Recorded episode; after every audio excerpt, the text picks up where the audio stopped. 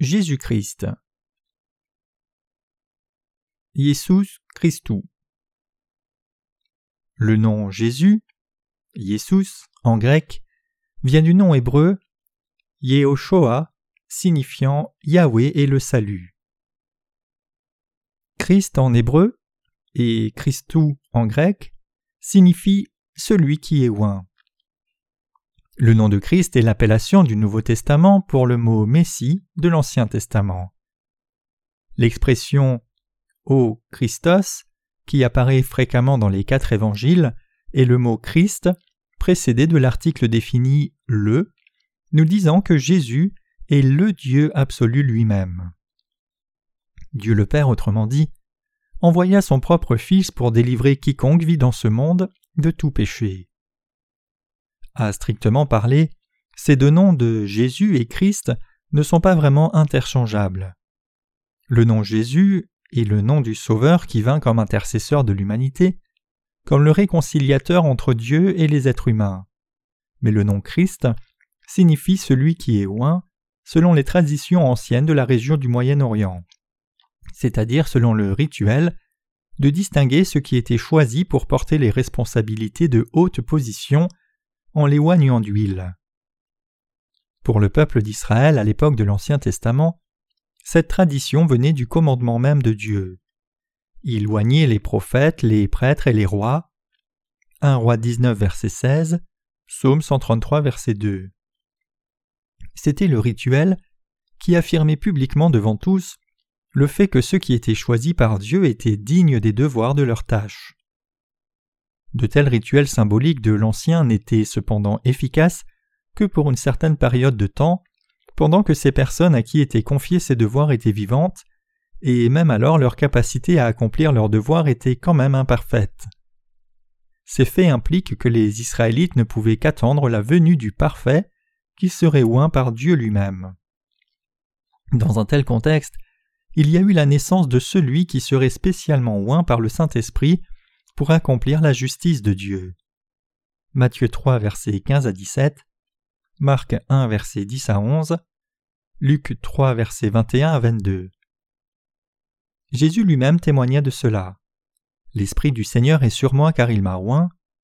Luc 4 verset 18, voir aussi Ésaïe 61 verset 1. Ainsi, le nom Christ signifie celui qui est oint, celui qui sauve son peuple du péché. Nous retrouvons dans le nom de Christ non seulement ses devoirs de rédempteur et intercesseur, mais aussi son autorité et sa puissance manifestées par l'accomplissement parfait de ses tâches. Premièrement, les attributs de Christ. Christ existait déjà avant même la création, Éphésiens 1 verset 4. Expliquant la volonté que Dieu avait avant même la création, Paul a dit pour le mettre à exécution lorsque les temps seraient accomplis, de réunir toutes choses en Christ, celles qui sont dans les cieux et celles qui sont sur la terre. Éphésiens 1 verset 10. Pour accomplir sa volonté, Dieu envoya son Fils unique, celui qu'il avait promis et qui serait oint, sur cette terre. La lignée familiale du Fils de Dieu est montrée avec plus de détails dans l'alliance que Dieu a établie avec Abraham, c'est-à-dire qu'il viendrait comme l'un des descendants d'Abraham, et que toutes les nations seraient bénies en lui. Genèse 22, versets 17 à 19. C'était la promesse de Dieu. Jacob, en bénissant ses fils à l'heure de sa mort, déclara aussi que le Messie viendrait comme un descendant de Judas. Genèse 49, verset 10. Les prophètes des temps anciens révélaient les attributs et ministères du Messie de façon encore plus détaillée. Selon Ésaïe 53, il fut prophétisé que le Christ prendrait les péchés de son peuple sur lui, serait crucifié, souffrirait aux mains du peuple et serait abandonné par eux, et finalement mourrait et serait enseveli. Petit 1. La nature divine de Jésus-Christ. Jésus-Christ non seulement existait avant même la création, mais il existait comme véritable Dieu éternel. De plus, même s'il vint sur cette terre dans la chair d'un homme, il continua à être Dieu lui-même. Jean 1 verset 1 et 14. Comme Romains 9 verset 5 le déclare, lui qui est au-dessus de toutes choses, Dieu bénit éternellement. La confession de l'Église de Dieu sur la nature divine de Jésus-Christ n'est pas une confession humaine, car elle est fondée sur la véritable révélation de Dieu lui-même. Matthieu 16, verset 17. De plus, toutes les vérités de la Bible décrivent la nature divine de Christ explicitement, sans ambiguïté. Michée 5, verset 2, Ésaïe 9, verset 6. Dans le Nouveau Testament, la vraie divinité de Christ le Sauveur est souvent solennellement déclarée par Christ lui-même. Pierre aussi confessa à Jésus Tu es le Christ, le Fils du Dieu vivant. Matthieu 16, verset 16. Voir aussi Marc 8, verset 29 et Luc 9, verset 20. De surcroît, Paul déclara aussi Christ Jésus, lequel, existant en forme de Dieu, n'a point regardé comme une proie arrachée d'être égal avec Dieu. Philippiens 2, verset 6. Jean, loup en Christ, confessa aussi Nous savons aussi que le Fils de Dieu est venu, et qu'il nous a donné l'intelligence pour connaître le véritable, et nous sommes dans le véritable en son Fils Jésus-Christ. C'est lui qui est le Dieu véritable et la vie éternelle. 1 Jean 5, verset 20. Lorsque le grand prêtre Caïphe demanda à Jésus Dis-nous si tu es le Christ, le Fils de Dieu, Jésus lui répondit C'est comme tu le dis. Matthieu 26, verset 63-64, voir aussi Marc 15, verset 2. À d'autres occasions, Jésus déclara aussi que lui et Dieu étaient un, Jean 10, verset 30, et qu'il existait avant Abraham, Jean 8, verset 58. Christ, de plus, mentionna son rôle de grand prêtre et la gloire qu'il partageait avec le Père avant même la création du monde. Jean 17, verset 5. De plus, lorsque Christ pardonnait les gens de leurs péchés ou les guérissait de leurs maladies, tout comme lorsqu'il exhortait ses disciples à croire en lui, toutes ces choses contribuaient à leur reconnaissance de sa divinité.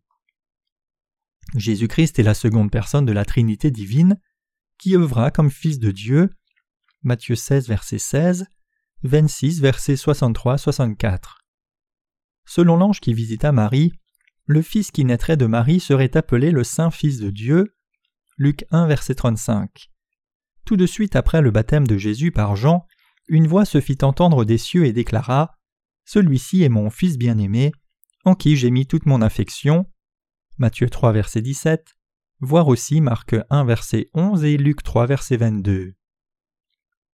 Cela signifie que son baptême n'était pas un simple rituel, mais plutôt celui approuvé de Dieu le Père. Cela fait référence au baptême que Jésus a reçu pour prendre tous les péchés de l'humanité sur lui.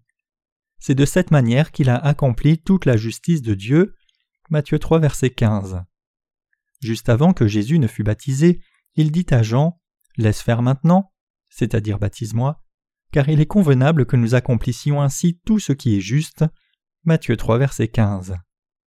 La Bible déclare que Jésus-Christ a la même puissance particulière que le Père. Jean 5, verset 26. L'apôtre Paul appelle le Christ Fils de Dieu. Romains 8, verset 32. Et Jean dit que le Christ était la parole qui était avec Dieu. Jean 1, verset 1. Il le décrit aussi comme étant le Fils unique de Dieu. Jean 1, verset 14. 3, verset 16. Voir aussi 5, verset 18 où Jésus lui-même appelait Dieu son propre Père. Petit 2. La nature humaine de Jésus-Christ. Une emphase est aussi mise sur la nature humaine de Christ dans le Nouveau Testament. Le Fils éternel de Dieu est né dans une apparence d'homme. Philippiens 2, versets 7 à 8. Il fut appelé le Christ Jésus homme. 1 Timothée 2, verset 5. Même s'il était Dieu lui-même, il s'incarna en homme et demeura parmi nous. Jean 1 verset 14. Par conséquent, il fut baptisé par Jean-Baptiste. Il a vécu parmi les gens en tant qu'homme et il a partagé leur bonheur, leur joie et leur tristesse. Il a aussi mangé la même nourriture qu'eux. Il ne fut pas un homme seulement d'apparence, mais de caractère aussi. Comme les autres, il fut aussi un descendant d'Adam, la lignée familiale de Luc 3 verset 38. Et il est né d'une femme, Luc 2 verset 6 à 7, Matthieu 1 verset 18 à 25 et Galates 4 verset 4, on retrouve Abraham et David parmi ses pères, Matthieu 1 verset 1.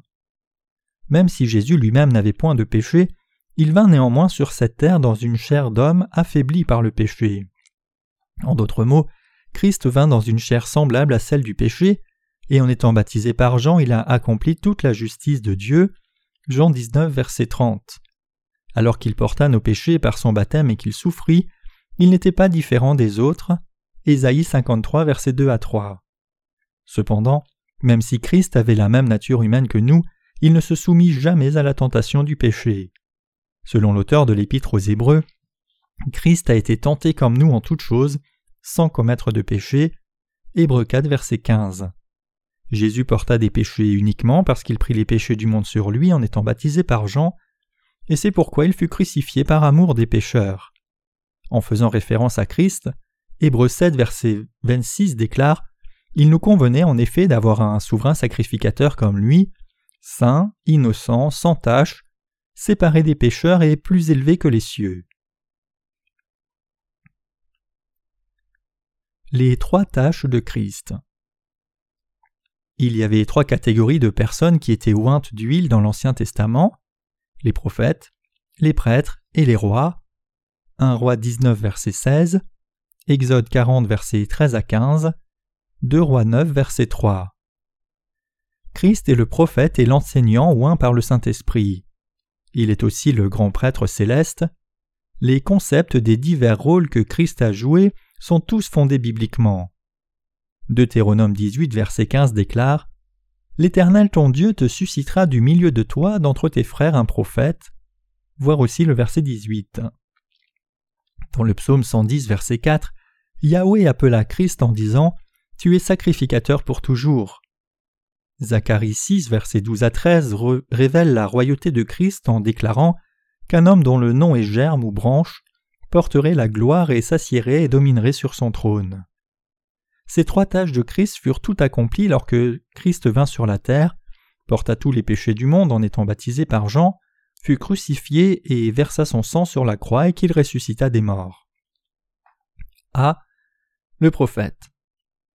Comme les prophètes de l'Ancien Testament, Christ a accompli son rôle prophétique en révélant la volonté de Dieu et en mettant en œuvre la parole de Dieu pour son peuple. Mais Christ ne fut pas simplement un prophète ou un messager. Il fut le plus grand des prophètes pour l'humanité. Sa parole était la parole parfaite et complète de Dieu, à laquelle aucun prophète ne pourrait jamais rien ajouter ou retrancher. C'est à cause de tous les trésors de la sagesse et de la connaissance qui sont cachés en lui. Colossiens 2, verset 3. C'est aussi parce qu'il est le Fils unique de Dieu qui est dans le sein du Père. Jean 1, verset 18. Le message de Christ fut rendu suffisant lorsqu'il eut complété sa mission, accomplir toute la justice de Dieu. Pour cela il fut baptisé par Jean et versa son sang à la croix, et il appela tout pécheur à être pardonné de ses péchés par la justice qu'il avait accomplie. Ainsi, une telle connaissance véritable de Dieu et des enseignements sur le salut ne peut être atteinte sans croire au baptême de Christ et au sang sur la croix. Ceux qui ne croient pas sont déjà condamnés parce qu'ils n'ont pas cru au nom du Fils unique de Dieu et demeurent alors pécheurs. Jean 3 verset 18. Ils ne peuvent trouver la voie de la vie éternelle. Puisque les sermons de Christ avaient la puissance et l'autorité de prophète, ils amenaient les auditeurs à obéir à sa parole. B. Grand prêtre. Dans le psaume 110, verset 4, en parlant à son oint, Dieu dit tu es sacrificateur pour toujours selon l'ordre de Melchisédek. Cela signifie que Christ est le grand prêtre, non pas issu de l'ordre d'Aaron, mais qu'il est grand prêtre par appel spécial et singulier de Dieu. Les prêtres de l'Ancien Testament qui servaient dans le tabernacle ou le temple étaient l'ombre de ce Christ à venir, préfigurant Christ comme prêtre parfait et éternel. Il œuvra comme grand prêtre parfait car Christ n'est pas entré dans un sanctuaire fait de main d'homme, en imitation du véritable, mais il est entré dans le ciel même, afin de comparaître maintenant pour nous devant la face de Dieu. Hébreux 9, verset 24. Le ministère de Christ comme grand prêtre comportait trois dimensions. Tout d'abord, il s'est offert lui-même comme sacrifice éternel pour nos péchés. Jésus-Christ, autrement dit, a racheté toute l'humanité de la destruction par son baptême et son sang versé. Il a accompli la justice de Dieu en obtenant la rédemption éternelle pour nous. Le sacrifice d'expiation de Christ fut annoncé et connu pendant des milliers d'années à travers le système sacrificiel et l'ancien rituel sacrificiel de l'imposition des mains. Particulièrement, ce fut typiquement révélé à travers l'imposition des mains sur la tête de l'agneau pascal et son sacrifice sanglant. Contrairement aux offrandes sacrificielles d'Aaron et des autres prêtres de l'Ancien Testament, qui étaient symboliques et répétitives, Christ vint sur cette terre une seule fois, et en prenant les péchés du monde sur lui par son baptême reçu de Jean puis en mourant sur la croix, il a accompli toute la justice de Dieu une fois pour toutes. C'est pourquoi il fut baptisé et donna entièrement la parfaite offrande sacrificielle sur la croix. Christ, comme Hébreu 9 verset 26 le déclare, à la fin des siècles il a paru une seule fois pour abolir le péché par son sacrifice. Il est l'agneau de Dieu qui a pris les péchés du monde par son baptême et les a portés jusqu'à la croix. Matthieu 3 versets 13 à 17. Christ nous révèle qu'il fut lui-même sacrifié comme étant notre propre agneau pascal. En se sacrifiant lui-même pour les péchés de l'humanité, il paya le prix de la rédemption à Dieu par amour pour son peuple. Comme Hébreu 9 verset 28 le déclare, Christ s'est offert une seule fois pour porter les péchés de plusieurs.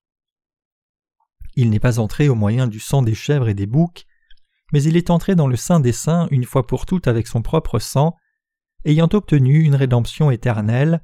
Hébreu 9, verset 12. Cela fut accompli en acceptant son baptême et la croix. Il fit comme les grands prêtres de l'Ancien Testament qui, au jour de l'expiation, entraient dans le sein des saints avec le sang du sacrifice.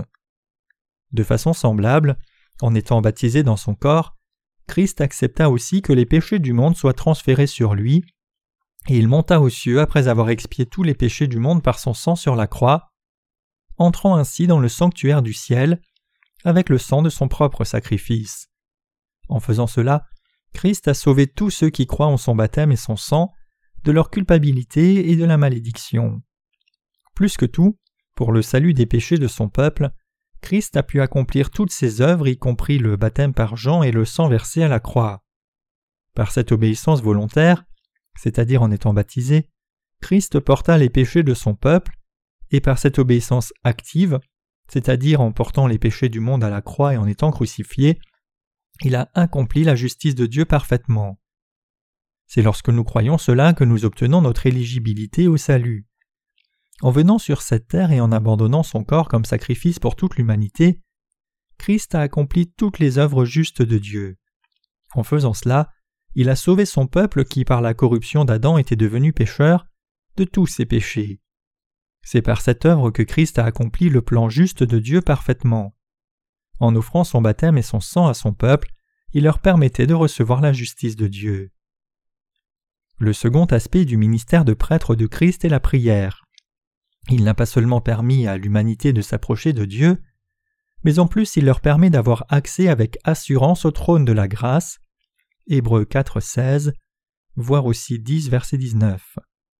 Christ ne nous enseigne pas seulement comment prier, Luc 11, verset 1 à 4, Matthieu 6, verset 9 à 13, mais il garantit aussi que Dieu entendra les prières de quiconque prie véritablement en son nom et en implorant Dieu selon sa volonté, faisant en sorte que les prières soient répondues. Christ lui-même prie pour son peuple, et il œuvre comme un intercesseur qui, pour leur bien, plaide pour eux et les défend devant Dieu. Cela se faisait déjà lorsque Christ servait sur cette terre. Luc 22, verset 32, 23, verset 34, Jean 17. Et cela continue de s'accomplir maintenant, même après qu'il fut exacté et qu'il entra dans le sanctuaire du ciel pour s'asseoir à la droite de Dieu le Père, Romains 8, verset 34. Christ comprend parfaitement toutes les souffrances et la tristesse des êtres humains, il connaît très bien leurs besoins, et il s'en approche avec un cœur miséricordieux et plein de compassion. Comme Hébreux 4, verset 5 le déclare, car nous n'avons pas un souverain sacrificateur qui ne puisse compatir à nos faiblesses. Au contraire, il a été tenté comme nous en toutes choses, sans commettre de péché. Ses prières reflètent sa profonde compréhension des besoins de l'humanité. La troisième dimension du ministère de prêtre de Christ est d'implorer des bénédictions pour son peuple. Dans l'Ancien Testament, l'une des tâches des prêtres était d'imposer les mains sur les gens et d'ainsi les bénir. Dieu a promis que lorsque les prêtres béniraient les descendants d'Israël au nom de Yahweh, il leur accorderait en effet ces bénédictions. Nombre 6, versets 22 à 27. De manière semblable, lorsque Christ a accompli son ministère sur cette terre, son existence en elle-même fut une bénédiction, et lorsqu'il monta aux cieux, il leva les mains et bénit ses disciples. Luc 22, versets 50 à 51. De plus, maintenant même, il bénit son peuple de toute bénédiction du ciel. Éphésiens 1, verset 3. Par son esprit, il répand les dons du ciel sur eux et leur apporte une pluie sans fin de bénédiction. Ainsi, Christ est Dieu lui-même, à nul autre comparable, car Christ seul pouvait devenir le sacrifice d'expiation, et se tenant du côté de son peuple, lui seul pouvait accomplir la loi parfaitement. De cette manière, seul Christ est l'intercesseur qui nous amène les bénédictions du ciel. Maintenant, s'il y a des gens qui ne croient point dans son ministère de prêtrise, ils ne seront certainement pas capables de trouver un autre prêtre qui pourrait expier leurs péchés. Puisqu'ils ne peuvent trouver aucun intercesseur qui soit avec Dieu, ils finiront, loin de recevoir les bénédictions des cieux, par faire plutôt face à leur condamnation éternelle. Petit c, le roi. Christ fut aussi loin comme roi pour accomplir ses tâches, comme les rois de l'Ancien Testament. Mais il n'est pas comme les rois précédents dont la gloire et la puissance étaient obtenues par la force. Plutôt, Christ fut loin comme roi éternel, et comme étant le roi qui régnerait avec une puissance, une justice et une vérité infinie. Jean attire notre attention sur le fait que le royaume de Christ n'est pas de ce monde. Jean 18, verset 36.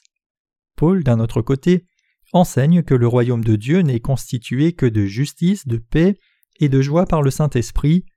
Romains 14, verset 17. L'auteur de l'épître aux Hébreux dit que ce roi règne avec sa parole, car la parole de Dieu est vivante et efficace, plus tranchante qu'une épée quelconque à deux tranchants, pénétrante jusqu'à partager âme et esprit, jointure et moelle, elle juge les sentiments et les pensées du cœur. Hébreux 4, verset 12. De plus, la royauté souveraine de Christ n'est pas limitée à la nation juive. Christ est la tête de l'Église, la congrégation de ses croyants. Éphésiens 4, verset 15. Cette Église a été rachetée de la domination du diable et a été construite avec le sang de Christ. Son Église est conduite par l'Esprit Saint et elle appartient à Christ pour toujours. Comme roi, Christ protège son Église de tout danger. Il ne permet pas que quelque force, peu importe ce qu'elle pourrait être, vaincre l'Église à jamais. Même si ces forces étaient les portes de l'Hadès même ou l'enfer, elles ne pourraient avoir le dessus contre l'Église. Matthieu 16, verset 18. De surcroît, son règne est miséricordieux et parfait. À travers son règne, il fait en sorte que son peuple se soumette à son autorité et obéisse à sa parole. De plus, même ceux qui ne reconnaissent pas sa souveraineté ne peuvent échapper au règne de Christ, car Dieu le Père a permis au Fils de gouverner sur l'univers entier. Le Père a donné toute autorité à Christ. Jésus a d'ailleurs dit Tout pouvoir m'a été donné dans le ciel et sur la terre. Matthieu 28, verset 18.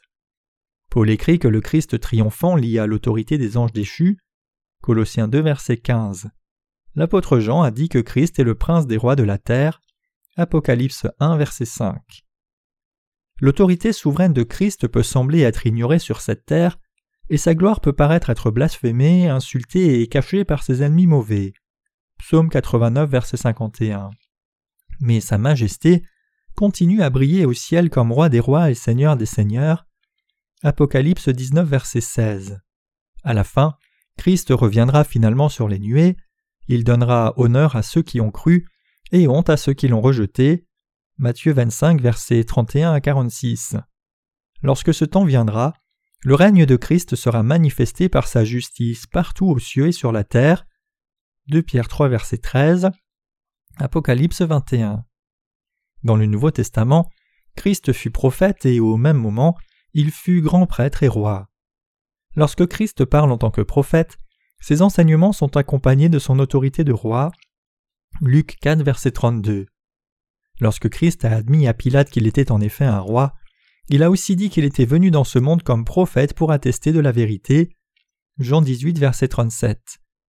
Lorsque Christ a accompli des miracles, sa souveraine autorité fut révélée, de tels miracles furent appuyés par ses enseignements prophétiques, et ces miracles furent répandus par sa prêtrise miséricordieuse. Matthieu 8, verset 17.